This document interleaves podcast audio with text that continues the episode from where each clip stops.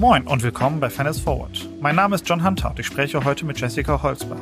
Elf Tage nach dem Crash der Silicon Valley Bank hat ihr Startup Pile einen Pivot verkündet. Die neue Plattform bietet Startups und VCs die Möglichkeit, ihr Kapital über mehrere Banken zu diversifizieren. Woher kam die Abkehr von Crypto as a Service und welche Hoffnung hat sie für das neue Geschäftsmodell? Ihre Antworten hört ihr jetzt. Viel Spaß!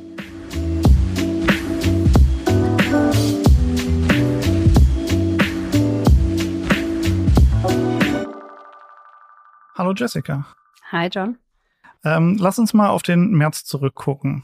Ein bisschen Revue passieren lassen. Am 10. März ungefähr ist die Silicon Valley Bank hops gegangen. Dann hat die ganze Startup-Szene darüber geredet, haben wir unsere Einlagen genug diversifiziert? Hatten wir sie auf verschiedenen Banken? Hätte das besser laufen müssen und was haben wir alles falsch gemacht? Und elf Tage später kommst du um die Ecke und sagst, wir machen jetzt ein neues Geschäftsmodell und wir machen genau das.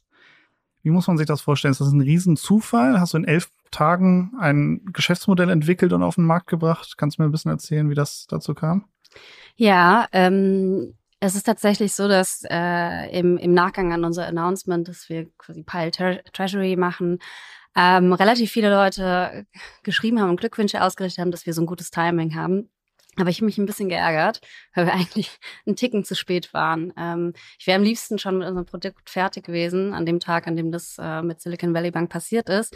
Aber wir waren gerade noch in den Zügen der Produktentwicklung. Und äh, wir hatten tatsächlich einen Monat vorher äh, unseren Investoren am Ende des Monats ein Update geschickt. Und ich weiß noch, der erste Satz in diesem Update war ähm, quasi basierend auf allen Kundengesprächen, die wir über die letzten Monate hatten, sehen wir, ich glaube, es war Treasury Management is becoming more important than ever and there's a dramatic shift in the industry. Und wirklich elf Tage später passiert genau das, was, was ich quasi eigentlich da äh, geschrieben hatte. Das heißt, es war ein Riesenzufall auf der einen Seite, dass das Timing so eng aneinander war. Auf der anderen Seite war es wirklich etwas, was wir als Trend im Markt gesehen hatten und auch eigentlich gesehen haben, dass es viele unterschätzt haben, vor allem in Europa. Während in Amerika Treasury immer schon mal mehr relevant und mehr auf den Agendas der Startups war, war in Europa das Thema Treasury eher äh, ich glaube, wenn ein Gründer das im Board-Meeting angebracht hatte, wurde er so ein bisschen abgewahrt und es wurde eher gesagt, lass uns doch mal auf wirklich wichtige strategische Themen fokussieren. Und ähm, dementsprechend sind wir natürlich ganz happy, dass es einen dramatischen Shift gibt und dass das Thema wichtiger ist. Wir hätten uns aber gewünscht, dass es äh, nicht mit solchen negativen ähm, oder solchen negativen Konsequenzen einherkommt. Mhm, du hast es jetzt gerade schon gesagt, das haben jetzt nicht so viele ähm, vorher gesehen und das haben einige unterschätzt. Äh, trotzdem scheint ihr da ja schon ein bisschen länger dran gearbeitet zu haben und du hast gesagt, ihr habt das so ein bisschen als Trendthema identifiziert. Was habt ihr denn da gesehen, was andere nicht gesehen haben vorher? Ja, also ich glaube, ich habe es schon in meinem zweiten Unternehmen, damals bei Penta, gesehen, dass es absolut Standard war, dass Startups, die mehrere Millionen Euro eingesammelt haben, äh, teilweise nur ein Bankkonto hatten. Und ähm, auch da ist es natürlich immer so, dass auch mal was passieren kann. Ne? Das ist irgendwie der eine Gründer im Urlaub mhm. und ist jetzt nicht erreichbar und dann muss jemand anderes den Zugang bekommen. Und es waren immer Themen, die eigentlich sehr, würde ich sagen, stupide Customer Support Themen waren. Ähm, aber dadurch ist mir aufgefallen, dass äh, da sehr viel Risiko quasi auf diesem einen Konto irgendwie gebündelt wird. Und das hat nichts mit der jeweiligen Bank äh, in dem Sinne per se zu tun, sondern eigentlich grundsätzliche äh, würde ich sagen, so risikoaverse Prinzipien, dass man nicht sein komplettes Geld auf einer Bank liegen lässt. Ähm, und dementsprechend haben wir da weiter geschaut, weiter in das Thema ähm, rein versucht zu verstehen, was da die Beweggründe sind, vor allem mit den riesen Finanzierungsrunden, die wir im letzten Jahr gesehen haben, ob das wirklich immer noch so ist. Und äh, das hat sich dann so ein bisschen bestätigt. Und äh, dementsprechend haben wir gesagt, da muss es doch andere Möglichkeiten geben, das Ganze aufzusetzen. Ja, lass uns jetzt mal über diese anderen Möglichkeiten, also eure Möglichkeit sprechen. Ähm, was genau, wie genau löst ihr dieses Problem, dass, dass äh, man jetzt nicht mehr alles auf einem Konto haben sollte? Genau, also wir haben eine Treasury-Lösung für High-Growth-Startups und äh, Business Angel, also auch für die VC-Seite aufgebaut, die eigentlich aus drei verschiedenen Elementen besteht. Also die erste ist überhaupt quasi die Diversifizierung. Das heißt, es ist einfacher, äh, durch gebündeltes KYC mehrere Konten aufzumachen. Wir geben auch ähm, tatsächlich Best-Practice-Empfehlungen raus, welche Banken wie aufgestellt sind in Europa. Das ist ja alles eigentlich öffentlich einsehbar. Aber ich glaube, nicht jeder setzt sich mit irgendwie den Kernkapitalquoten der verschiedenen Banken auseinander. Das heißt, das ist dann die Übung, die wir auf unserer Seite gemacht haben. Ähm, das heißt, wir geben Feedback zum entweder existierenden Bank Banking-Stack oder helfen, einen aufzusetzen. Ähm, der zweite Teil ist, dass wir eine Aggregation schaffen, eigentlich also einen Überblick über die verschiedenen Bankkonten und Finanzprodukte, die ein Unternehmen hat. Äh, und das alles in einem ja, in einer App oder in einem äh, Überblick bündeln. Und das hört sich eigentlich auch nicht nach Rocket Science an. Ich glaube, es waren die ersten, die das damals gemacht haben, waren irgendwie sowas wie Outbank. Ich glaube, die sind auch schon mhm. irgendwie 10, 20 Jahre alt. Aber fast kein Startup nutzt solche Aggregatoren. Und es gibt auch wirklich aktuell genau für die Zielgruppe nichts.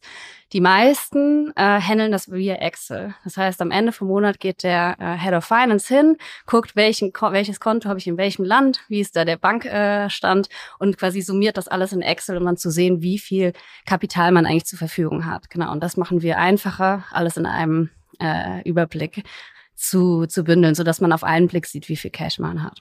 Das ist also quasi eine SaaS-Lösung in der Mitte zwischen Raisin und Penta. Ja, genau. Es ist so ein bisschen das ich glaube, wir sind kein, also ich habe natürlich niemals vorgehabt, jetzt irgendwie ein Penta 2.0 zu bauen, sondern wir sind viel mehr der äh, das Holding-Konto, also wirklich die Kapital- oder Treasury Management Solution. Wir haben nichts zu tun mit Everyday Banking, ähm, mhm. sondern wirklich nur äh, Kapitalmanagement, verwalten, äh, investieren und sichern. Ja, dafür arbeitet ihr dann mit Partnerbanken zusammen? Genau, wir arbeiten mit Partnerbanken zusammen. Also wir sind einfach nur eine technische Lösung. Das heißt, wir haben uns noch nicht äh, innerhalb von elf Tagen die Bankenlizenz geholt, sondern ähm, arbeiten da mit bestehenden Banken zusammen, äh, weil wir auch sehen, dass es interessant ist, wenn man der objektive ähm, Berater ist in dem Zusammenhang und es natürlich auch Banken gibt. Also ich glaube, viele hatten jetzt nach äh, GSIP-Companies gefragt. Also wie, wie sicher sind die Banken? Welche Reputation haben sie? Welche Rating? Wie lange bestehen die? Und da ist es natürlich spannend, dann mit äh, großen Banken zusammenzuarbeiten. Die Werbung. Wir machen eine kurze Unterbrechung für unseren Werbepartner Kapital. Seit vielen Jahren zeigt das Wirtschaftsmagazin Kapital Entwicklungen aus der Wirtschafts- und Finanzwelt, begleitet den Wandel von Unternehmen, erkennt neue Trends und erklärt die großen Umbrüche der Weltwirtschaft. Neben Analysen und Tests gibt es unter anderem auch eine umfangreiche Auswahl an Ratgeberthemen. Sichert euch jetzt euer Plus an Wirtschaft und Finanzen. Mit dem Code OMR24 könnt ihr Kapital Plus drei Monate lang für 99 Cent testen. Einfach auf www.kapital.de slash OMR einlösen und alle umfangreichen Ratgeber zu Geldanlage, Vorsorge, Versicherung und Immobilien lesen. Außerdem erhaltet ihr Zugriff auf alle Kolumnen und Analysen der Kapitalexperten. Wir wünschen viel Spaß. Werbung Ende. Lass mal kurz überlegen, ich bin jetzt ein Gründer und habe äh, gerade eine Runde eingesammelt. Jetzt überlege ich mir, wo will ich mein Geld mach, äh, hinparken. Ähm, und dann komme ich zu euch, zu Pile, eröffne einen Account. Was äh, passiert dann mit mir oder was, was bietet ihr mir dann in dem Moment genau in der Situation an? Genau, man eröffnet ein Basiskonto, ähm, von dem aus man dann verschiedene Konten hinzufügen kann. Das heißt, wenn man zum Beispiel schon ein Konto bei der Commerzbank oder bei der Deutschen Bank hat, dann kann man das alles über Open Banking äh, in unseren View reinladen. Mhm. Äh, und dann geben wir Empfehlungen, wie man die verschiedenen Bankkonten auch nutzen kann. Das heißt, es gibt äh, Best Practice, dass man zum Beispiel ein Konto hauptsächlich für äh, Treasury, also einfach das Kapital verwalten nutzt, wo man dann im Idealfall auch Zinsen drauf bekommt, mhm. dann vielleicht ein Revenue-Konto hat, dass man ein äh, Payroll-Konto hat und das idealerweise bei verschiedenen Banken. Und da hat jede Bank ja unterschiedliche technische Voraussetzungen. Ähm, die meisten Neo- und Challenger-Banken sind so ein bisschen digitaler, ein bisschen bieten im besten Fall auch APIs an, mhm. während, wie gesagt, äh, traditionelle Banken ähm, zum Beispiel besser, äh, bessere Zinsen aktuell äh, bieten. Mhm. Und nach welchen ähm nach welchen Vorgaben oder nach welchen, auf welcher Basis bietet ihr diese Empfehlungen oder diese Struktur da an? Genau, wir haben äh, ein internes Compliance-Team, die sich, wie gesagt, einfach die öffentlichen Daten der Banken angeschaut hat, äh, von, wie gesagt, BaFin-Seiten, von eigenen Reports und so weiter und ähm, das ist natürlich alles kein äh, Financial Advice. ich weiß nicht, wo hier der, der klassische Podca äh, Podcast-Disclaimer ist. Ähm, aber genau, wir, wir geben, wie gesagt, nur Best-Practice-Empfehlungen zu Banken raus und nicht zu Finanzprodukten. Mhm. Aber ihr arbeitet da jetzt auch nicht nur mit, wenn ich jetzt zu euch komme, äh, übernehmt ihr über API meine, mein Bankkonto könnt ihr übernehmen, sondern ihr habt auch eigene Partnerbanken, mit denen ihr dann zusammenarbeitet. Genau, es geht beides, weil ich glaube, es ist ein unterschiedlich. Also wir haben eigentlich zwei verschiedene ähm, Kundengruppen. Mhm. Entweder diejenigen, die noch kein Setup haben oder diejenigen, die schon ein Setup haben. Und wir sind mit beiden absolut fein. Okay, und kannst du da ein paar Banken nennen, mit denen ihr zusammenarbeitet? Ähm, aktuell äh, glaube ich noch nicht. Okay. Aber, aber man sieht es schon, wenn man sich in die App einloggt. Ja, okay, aber dafür müsste ich ja ein Unternehmen haben. Das, das kann ich jetzt nicht einfach so machen. Aber dann lass uns doch mal kurz ein bisschen drüber sprechen, ähm, an welcher Stelle, das ist jetzt noch nicht so ganz hervorgekommen, ihr euer Geld verdient. Ich meine, das Geschäftsmodell macht jetzt auch nicht für umsonst. Ihr müsst ja irgendwo ein bisschen was äh, abzwacken. Ähm, an welcher Stelle passiert das? Genau, das sind zwei äh, Komponenten. Das ist zum einen noch der dritte Teil des Produkts und das mhm. sind die klassischen Treasury-Finanzprodukte, die wir über die Partnerbanken anbieten. Also wie, wie gesagt, Tagesgeld, äh, Fixed-Term Deposit, also äh, Zinsen, auf die man für verschiedene Zeiträume anlegt, ähm, aber auch, ja, ich glaube, Zugang zu, zu Money Markets, zu Government Bonds und so weiter. Das sind Sachen, die auf der Roadmap stehen. Und ähm, diesen Zugang zu ermöglichen für ja, für Firmenkunden. Das machen wir über die Partnerbanken und da bekommen wir dann quasi eine, eine Prämie auf der Seite. Ähm, und wir haben eine ganz normale SaaS-Fee. Ja, da kommt jetzt natürlich die klassische Frage, die immer bei ähm, Provisionen quasi kommt. Ähm, wie kann man sicherstellen, dass ihr dann auch wirklich im besten Interesse der Kunden ähm, die Empfehlungen rausstellt und nicht in der, in dem Interesse von denen, die euch zahlen quasi, ne? Das genau, also ich glaube, die, äh, das kommt zum einen daher, dass wir eigentlich so die gleiche Fee von allen nehmen mhm. und dementsprechend nicht incentiviert sind, für, von einer mehr zu nehmen als von der anderen. Okay. Ähm, das ist natürlich jetzt auch ein bisschen, wir haben eingangs drüber gesprochen, du hast gesagt, das äh, trifft so ein bisschen auch den, ähm, den Nerv der Zeit. Das spielt natürlich auch darauf ein, dass Banken gerade ähm, sehr viel Lust auf Einlagen haben. Ähm, und darauf seid ihr dann natürlich auch ein bisschen angewiesen. Also es tut jetzt gut, es wird mit Sicherheit auch noch ein bisschen so bleiben, aber äh, wenn man jetzt langfristig denkt, ähm, was passiert denn mit euch, wenn der Wind sich wieder dreht? Genau, also ist natürlich was, äh, über das wir uns am Anfang auch viel Gedanken gemacht haben, viel darüber gesprochen haben.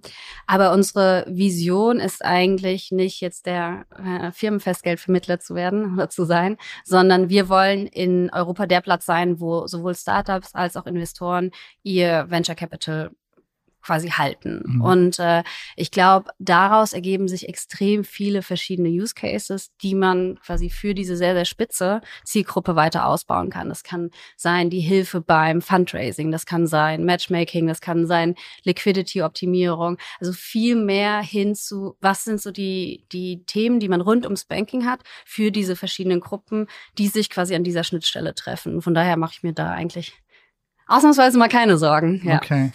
Ähm, ich muss jetzt noch mal kurz in diese in, in dieses äh, in Gedankenspiel reingehen, dass ich jetzt der Gründer bin und ich überlege mir, ich habe jetzt weiß ich nicht 1,5 Millionen auf, aufgenommen ähm, und dann ist das Problem, was ihr auf den ersten Blick ähm, für mich löst natürlich so ein bisschen die Diversifizierung, dass sich das über mehrere Banken, im besten Fall Banken, die too big to fail sind, irgendwie anlegt. Im Prinzip kann ich aber auch selber zur Deutschen Bank und zu ING und zur Sparkasse gehen und überall ein Konto haben und überall 500.000 Euro liegen haben. Also da musst du mir noch mal ein bisschen erklären, ähm, warum ich zu euch kommen soll. Genau, also das kannst du auf jeden Fall machen. Ähm, und das war ja auch der Weg, wie man es aktuell machen musste, wenn man mhm. das wollte. Ähm, ich glaube, es ist aktuell ganz nett, dass die Banken auch wirklich neue Kunden aufnehmen. Und das ist auch immer so ein bisschen schwierig, bis man da irgendwie einen Termin bekommt, vor allem als, als Firmenkunde. Das heißt, wir machen zum einen den Zugang und die Eröffnung einfacher. Mhm. Ähm, zum anderen ist aber tatsächlich dieses Problem, dass man keinen Überblick in einem Platz hat äh, über diese verschiedenen Konten äh, aktuell noch gegeben. Also wie gesagt, es wird alles über Excel Excel gemanagt und wir ersetzen eigentlich diese manuelle Excel-Management-Aufgabe. Ähm, es ist tatsächlich auch so, dass wenn man aktuell Geld in äh, Firmenfestgeldprodukte steckt, dass man das rüberschickt. Ich weiß nicht, vielleicht hast du ja auch mal von irgendwie Trade Republic diese 2% Zinsprodukt ausprobiert mhm. als Privatkonsument. Man macht das Geld drauf, und man weiß, man bekommt am Ende des Monats irgendwie so ein bisschen was an Zinsen und es ist dann auf einmal da. Aber man hat eigentlich keinen Überblick während des Monats, wo dieses Geld eigentlich gerade liegt und was damit passiert. Und wir packen diese ganze Übersicht in die App rein. Das heißt, es ist mhm. nicht mehr so dieses, du schickst das Geld raus an irgendeine IBAN, hoffst, dass da Zinsen gezahlt werden und hoffst dann, dass es am Ende des Monats irgendwie zurückkommt, sondern du hast alles real-time in einem, in einer App als Überblick und, glaube ich, eine viel bessere Kontrolle über deine Finanzen. Mhm. Ähm, am Ende, wie du schon sagst, gehe ich, bin ich am, am Ende bin ich ja eh bei einer dieser Banken und habe da mein Geld, ähm, ob ich jetzt über euch das mache oder aber nicht, stellt sich für mich ein bisschen die Frage, was haben die Banken davon, mit euch das ähm, zusammen zu machen? Also die zahlen euch ja was, was sie im Zweifel nicht unbedingt an Provision abgeben müssen, wenn ich, wenn sie mich direkt ansprechen würden als äh, Gründer. Genau, also ich glaube, für die Banken aktuell sind wir hauptsächlich ein weiterer Vertriebskanal. Ähm, die meisten, die uns angesprochen haben, sehen das so und wissen, dass wir, ähm, ich glaube, eine sehr, sehr interessante Zielgruppe ansprechen, zu der wir ein bisschen besseren, würde ich sagen, Draht haben und auch wissen, wie wir sie akquirieren und ansprechen können, als jetzt so eine klassische Bank. Also ich glaube, mhm. das ist so, äh, ja, am Anfang wird man ja immer so ein bisschen belächelt. Ich glaube, aktuell ist es wirklich so, ah ja, ganz nett, die bringen uns ein bisschen mehr Kunden mhm. um. Ja. Ähm, jetzt gibt es ganz verschiedene ähm, Kundenformen, die ihr aufnehmen könntet. Also zum einen natürlich, sagst du, auf der Investorenseite die Business Angel, auf der anderen Seite die Startups, die haben alle unterschiedliche ähm, Nutz Nutzungsverhalten, die sie mitbringen. Ähm, und unter den Startups und auch unter den Investoren gibt es natürlich auch einfach Unterschiede in äh, dem, wie sie arbeiten und auch von der Größe und wie, viel, wie groß die Einlagen sind. Ähm, beschränkt ihr euch da auf in irgendeiner Form auf, habt ihr da etwas, wo ihr sagt, ähm, nur bis einer so hohen Summe machen wir das oder ähm, nehmt ihr einfach alle in beiden Segmenten auf? Ja, also wir haben eine, eine Zielgruppe, die sagt, es macht ab einer Million an Einla ein an Kapital Sinn. Ähm, das ist dann meistens irgendwie so Pre-Seed Seed bis hin zu so einer Series C Stage. Mhm. Ähm, der Grund ist nicht, dass wir nicht auch größere Kunden bedienen könnten, sondern mehr die Idee, dass, also aus meiner Erfahrung ab einer Series C, die hat man auch irgendwann sein eigenes Treasury Team und man hat seinen Head of Treasury neben seinem Head of Finance, der sich halt genau um solche Themen kümmert. Ähm, und wir sind ja eigentlich genau für diese Gruppe in der Mitte da, die das noch nicht intern hat und noch nicht diese Treasury Expertise und machen eigentlich das, was große Unternehmen oder größere Firmen jetzt schon machen und als eigene Expertise aufgebaut haben, zugänglich für alle anderen. Mhm. Und ähm, braucht ihr auch das gleiche Produkt für jemanden, der eine Million mitbringt und jemand, der, weiß ich nicht, 100 Millionen mitbringt im besten Fall? Ich weiß nicht, ob das jetzt nochmal passiert dieses Jahr, aber. Ähm, ja, also aktuell ähm, haben wir auch äh, Kunden in der Pipeline, die irgendwie komplett über Europa zehn verschiedene äh, Entities haben und mhm. die in jedem Land irgendwie drei verschiedene Konten und Banken. Ähm, und da ist auch die Hilfe, dass das alles an einem Platz aggregiert ist, äh, hilfreich. Und das hilft, wie gesagt, so einem Kunden genauso, wie es jetzt einem Startup, das gerade irgendwie zwei Millionen eingesammelt hat und mhm. überlegt, was mache ich mit den restlichen 1,5, die ich jetzt nicht für die nächsten, äh, weiß ich nicht, sechs Monaten brauche. Also ich glaube schon, dass aktuell der Status und das MVP des Produkts für alle gut ist. Aber was ich aus der Vergangenheit auch weiß, ist natürlich, umso weiter du baust, umso mehr du spezifizierst, siehst du, dass auch diese relativ spitze Zielgruppe unterschiedlich ist. Ja. Okay. Und wie viele Konten hat man denn jetzt so, wenn man euer Kunde ist? Wie viele, wie, wie stark muss man sich diese Diversifizierung da vorstellen? Ähm, unterschiedlich. Also es kommt so ein bisschen auf die Präferenzen der, der mhm. Leute an, wie gesagt, auf die, äh, auf das Kapital, das sie eingesammelt haben, ob sie nur in einem Land äh, tätig sind, ob sie vielleicht auch ähm, US-Dollar brauchen, weil mhm. sie irgendwie da äh, Geschäft haben. Es ist wirklich sehr, sehr, sehr individuell. Wir sagen, es macht aber schon Sinn, dass man mindestens zwei Konten hat. Eins mhm. für Day-to-Day-Banking und eins für Holding äh, Capital. Ja. Lass uns nochmal ähm, zur Silicon Valley Bank und Anfang März zurückkommen. Ich meine, ein Learning, was wir daraus gezogen haben, ist, dass die, es gibt ja kaum eine Bank, die so undiversifizierte Kunden hatte wie die Silicon Valley Bank. Das waren alles ähm, Tech-Startups, also es war alles die gleiche Branche und das ist bei euch ja ähnlich dann, ne? Also ich meine, ihr seid jetzt nicht eine Bank, aber eure Kunden kommen alle aus dem gleichen Sektor. Und ein Learning, was wir da hatten, war, das war das ähm, einer der großen Fehler, ähm, die sie gemacht hatten Ähm, wie geht ihr damit um, dass ihr quasi so, ähm, ihr, ihr steht für Diversifizierung, seid aber selber sehr undiversifiziert, wenn man das mal so sagen kann?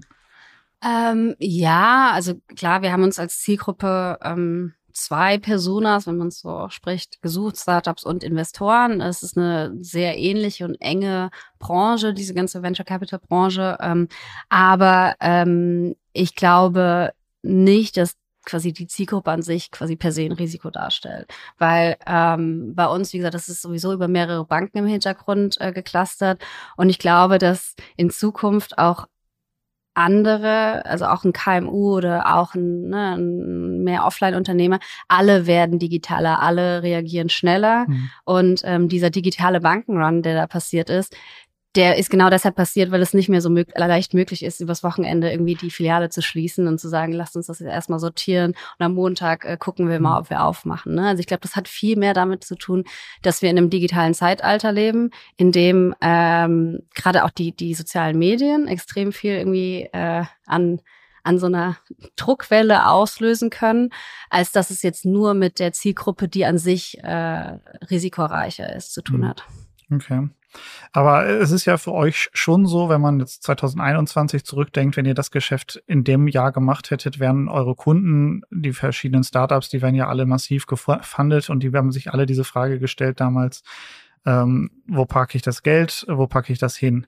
Da verdient ihr natürlich euch äh, wesentlich mehr, als wenn ihr jetzt äh, in einer Zeit wie jetzt gerade startet, wo ähm, ja weniger Geld in die Startups fließt. Und ähm, das ist natürlich schon ähm, ein Risiko für euch, wenn, ähm, wenn die Zeiten halt ja, schlechter sind, verdient ihr weniger und wenn sie besser sind, verdient ihr mehr. Ähm, reicht's, wenn die Zeiten halt so düster sind, wie sie jetzt gerade sind? Das ist so ein bisschen die ja, ähm, ich glaube, deswegen wollen wir auch, wie gesagt, beide Seiten des Marktes da abdecken, äh, sowohl die VC-Seite als auch die Startup-Seite. Das heißt, äh, wenn das Geld noch nicht bei den Startups angekommen ist, dann ist es noch bei den VCs. Mhm. Wenn es noch nicht bei den VCs angekommen ist, liegt es noch bei den LPs, ist dann nochmal ein anderes Thema.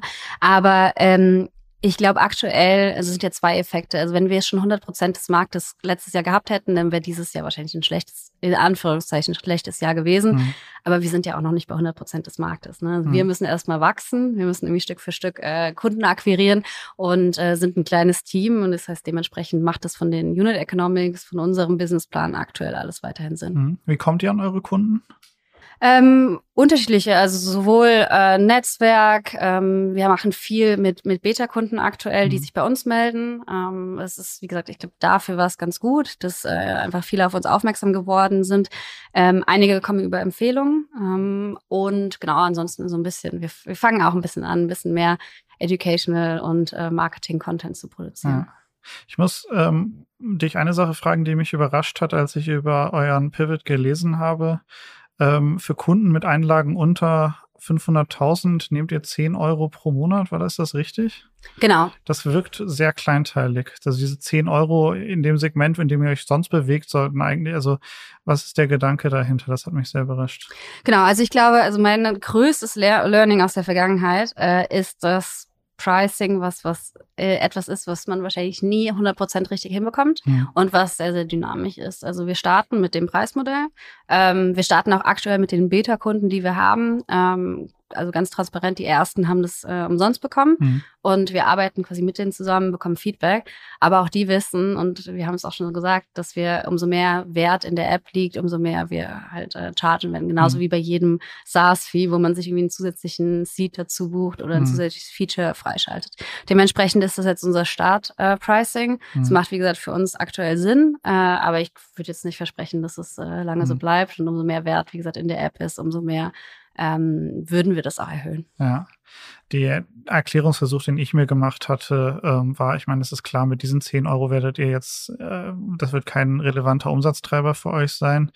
Ähm, man könnte damit halt so ein bisschen vermeiden, ähm, Kunden mit wirklich sehr wenigen Einlagen als ähm, tote Konten zu haben, die einem selber mehr kosten, als sie einem bringen. Das wäre so der Genau, und das äh, von dem Rechnen, von der Rechenaufgabe, sobald wir, wie gesagt, ähm, also ab einer Summe von 500.000 machen wir auch genug Umsatz mit den Kunden, als dass das irgendwie alles äh, im Positiven quasi am mhm. Ende unterm Strich positiv ist. Wenn die Leute es halt nicht drauflegen, dann müssen wir halt eine Gebühr chargen, um quasi so die Basic-Kosten äh, mhm. einfach abzudecken.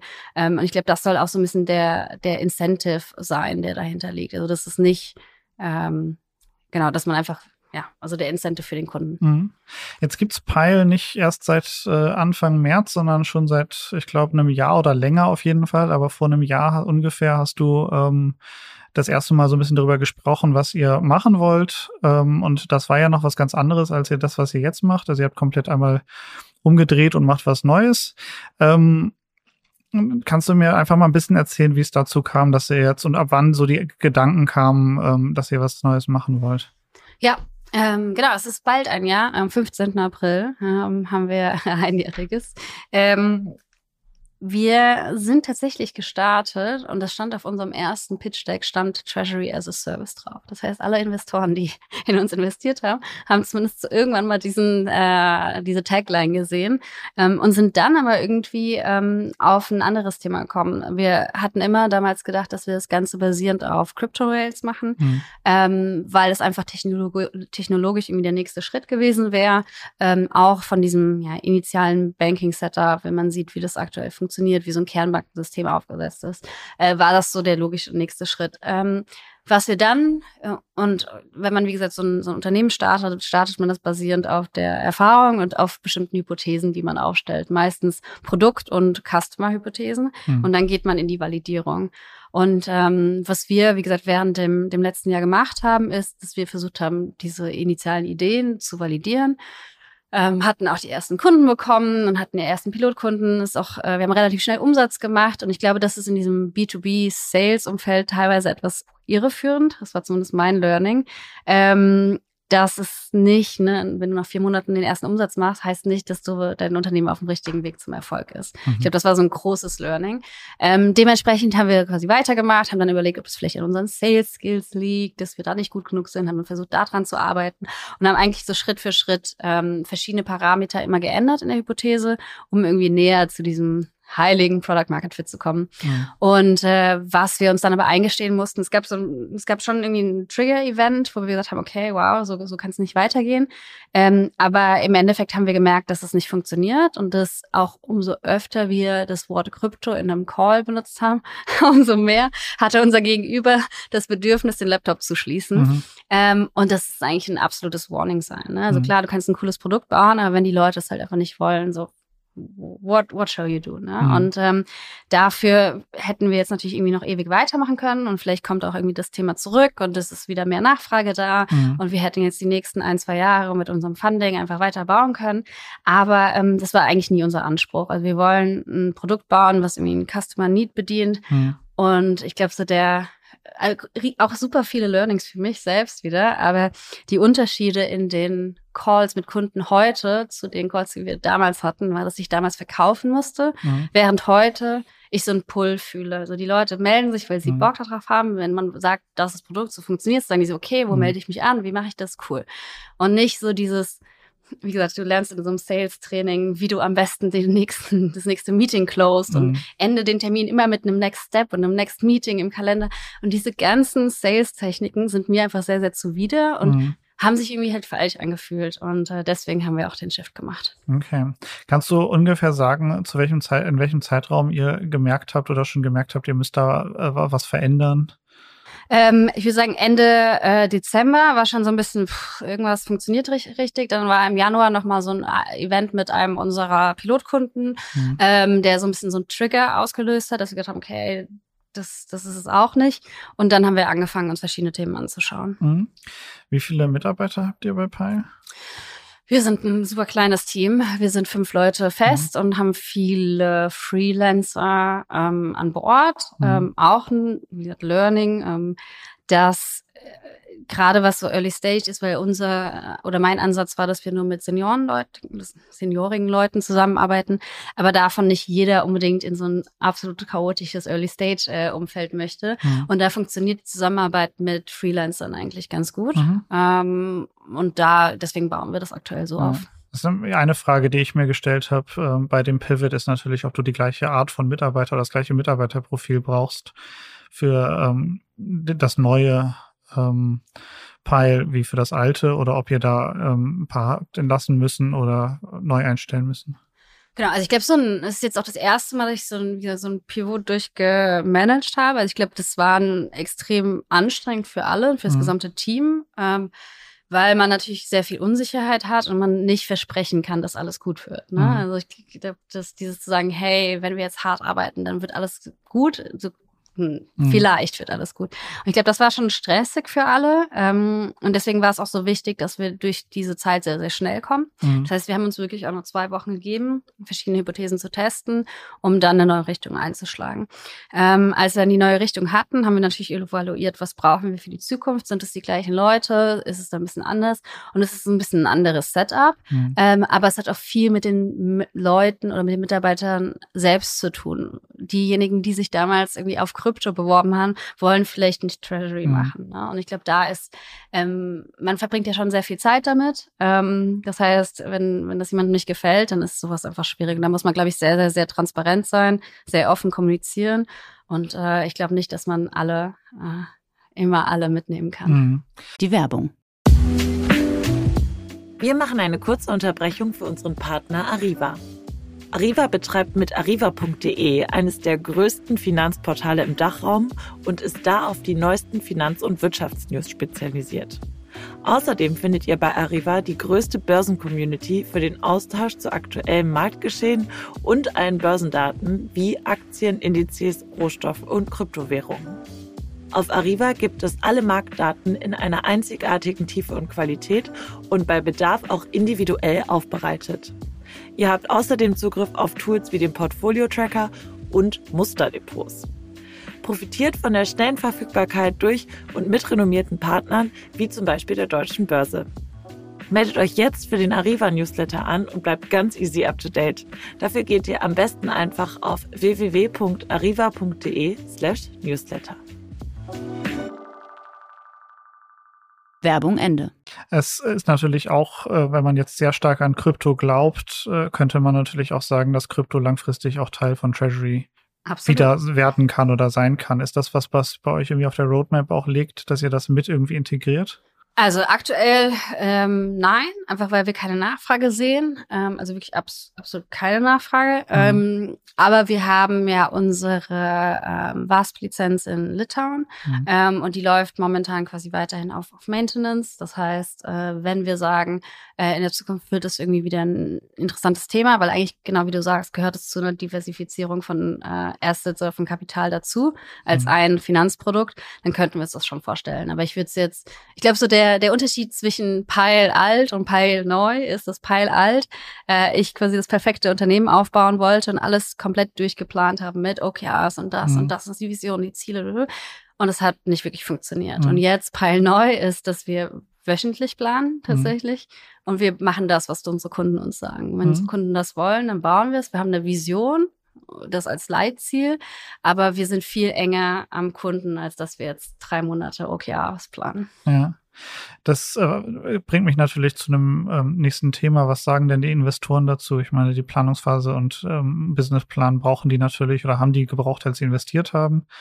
Ähm, wie, wie seid ihr in den letzten Monaten mit den Verfahren im, im in der Arbeit für den Pivot? Ja, also einen Businessplan haben wir natürlich schon auch, weil mhm. ich glaube, das brauchst du, auch wenn ich nicht ein großer Fan von, von Businessplänen in so Pre-Seed-Runden bin, wenn ich sie selber als Investorin mhm. sehe. Mhm. Aber ich glaube, wir haben unseren eigenen Plan, um äh, natürlich festzustellen, wie müssen wir Pricing aufsetzen, wie viele Kunden mhm. brauchen wir, wann macht das Sinn, wie sind die Konditionen mit den Partnerbanken. Und das ist mehr für uns intern, um zu steuern, als jetzt nach außen, um Investoren zu überzeugen. Ich glaube, mhm. das ist einmal ein wesentlicher Unterschied zwischen zwei Businessplänen, die ich so gesehen habe. Mhm. Ähm, also den haben wir und damit äh, tracken und steuern wir auch. Unsere Investoren, würde ich sagen, ähm, sind Early-Stage-Investoren. Das heißt, sie haben viel ans Team geglaubt mhm. und die mhm. haben quasi in uns als Team auch investiert, um damit wir etwas bauen, ein Produkt bauen, was wie gesagt ein eine gute Company oder eine Potenzial mhm. hat. Und ähm, wir haben natürlich auch nicht so von einem Tag auf den anderen einfach nur gesagt, weil irgendwie eine Sache schiefgegangen ist, jetzt machen wir was anderes, lass mal das ausprobieren, sondern wir haben das extrem datengetrieben gemacht. Wir haben über 600 äh, Outreaches gemacht und Kundengespräche und dann wirklich quasi anhand der Messages, der Daten getrackt, was funktioniert, was funktioniert mhm. nicht, welches Produkt passt zu welcher Zielgruppe und dann wirklich so datengetrieben wie möglich den Pivot geplant und auch argumentiert. Mhm. Äh, wenn du sagst, ihr habt einen Businessplan, kannst du ein bisschen darüber sprechen, wo du so ähm, Pile in einem Jahr, in zwei oder in fünf äh, siehst, was so ein bisschen die, die Stoßrichtung dafür ist? Es gibt ja auch noch möglich, es gibt ja auch viele Möglichkeiten für zusätzliche Produkte, für, für potenziell eigene Lizenzen etc. Ja, also die Möglichkeiten sind extrem groß, also die, die Richtung, in die das irgendwie gehen kann. Ähm, wie gesagt, wir haben, wir haben eine Vision, ähm, quasi dieser, dieser Platz, äh, Capital äh, Management Platz für Startups in Europa zu werden. Ähm, es ist von Tag eins ein europäisches Unternehmen und mhm. nicht deutsch, das kann ich auf jeden Fall dazu sagen. Aber ähm, ich könnte mich jetzt nicht auf irgendwelche Zahlen äh, committen. Ich habe das einmal gemacht. Ich habe einmal irgendwie, glaube ich, der Berliner Morgenpost irgendeine Zahl damals gegeben, so aus dem wegen, wir haben Ende des Jahres 50.000 Kunden bei Penta und dann hatten wir irgendwie nur 40.000 und dann mhm. ist es mir, glaube ich, jahrelang nachgetragen worden. Also von daher äh, schwierig. Ja. Okay, dann würde mich zum Abschluss ähm, interessieren, du bist ja auch selber Investorin und du hast jetzt bei Pile Mario Götze als Investor an Bord. Ähm, wie läuft da äh, die Zusammenarbeit und was hat er zum Pivot gesagt? Ähm, mit, also wie gesagt, mit ihm, sowohl auch mit, mit allen anderen, ähm, würde ich sagen, eine sehr enge Kommunikation. Also wir mhm. haben alle versucht, wirklich mitzunehmen. Ähm, und das, wie, wie funktioniert das? Also man hat seine Investoren auf E-Mail, auf, auf WhatsApp und ruft an. Ähm, also er ist da genauso, glaube ich, wie jeder andere Investor. Ähm, ich glaube, meine Mama äh, flippt aus, wenn sie äh, sieht, dass Mario Götze auf WhatsApp verschreibt. Mhm. Aber äh, für mich ist es quasi einer der Investoren. Ähm, er hat uns extrem unterstützt, dann bei dem Launch. Mhm. Ähm, und ähm, genau, also sehr, sehr mhm. positive Resonanz. Ich frage auch deshalb, weil ich ihn ähm, schon stark im, im Kryptobereich mhm. wahrgenommen habe. Und ich glaube, das muss auch am Anfang dann der so ein bisschen der Grund oder der Connecting Point gewesen sein, warum er da eingestiegen ist. Ähm, ich kenne jetzt nicht alle seine Investments, aber ähm, Treasury oder sonstiges Fintech war jetzt noch nicht so viel dabei, was nicht im Kryptobereich war. Ich glaube, er ist auch bei, ähm, bei, bei Christine Kiefer und Ride investiert. Mhm. Äh, die machen ja auch ähm, mehr Fintech. Äh, also von daher, mhm. glaube ich, passt das ganz, ganz gut zusammen noch. Okay. Alles klar, dann vielen lieben Dank für deine Zeit und bis zum nächsten Mal. Ja, Dankeschön.